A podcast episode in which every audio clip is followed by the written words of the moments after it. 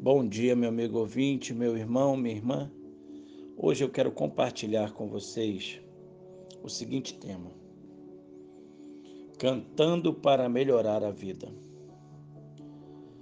Quando louvamos a Deus, nós lhe fazemos o convite para que haja. Louvando, pomos todo o nosso ser, corpo e mente, na presença de Deus.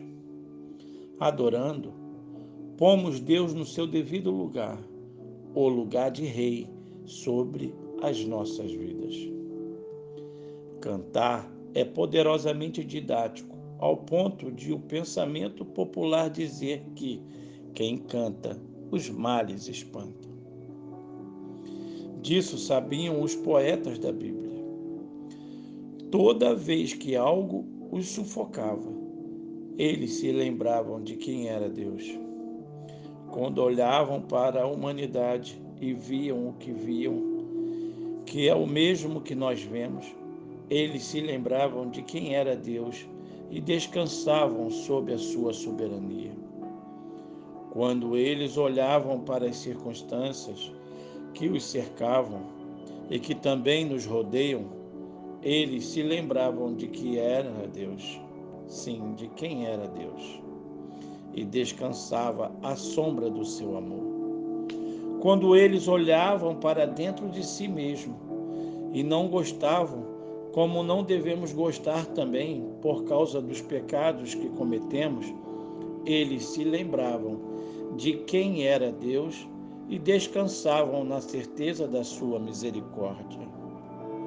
O louvor, portanto, tem também esta finalidade: lembrar-nos quem é aquele que nós adoramos.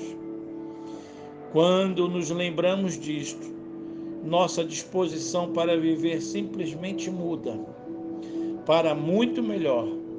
Quando louvamos, vivemos melhor muito melhor. O livro de Salmos, no capítulo de 99, no verso 3, nós lemos: Que todos o louvem por causa da sua grandeza e porque ele merece profundo respeito. O Senhor Deus é santo. Ainda para pensar, a alegria é para a jornada, especialmente para as horas difíceis dela, e não apenas para os momentos de reflexão após a tempestade. Ah, meu amigo, cante, louve, exalte ao Senhor. Ele sim merece o verdadeiro louvor. O nosso Deus, o Senhor de nossas vidas. Jesus Cristo merece toda a honra, toda a glória, toda a adoração, ao único digno de merecer. Assim, cante, louve. Que Deus te abençoe, que Deus te ajude.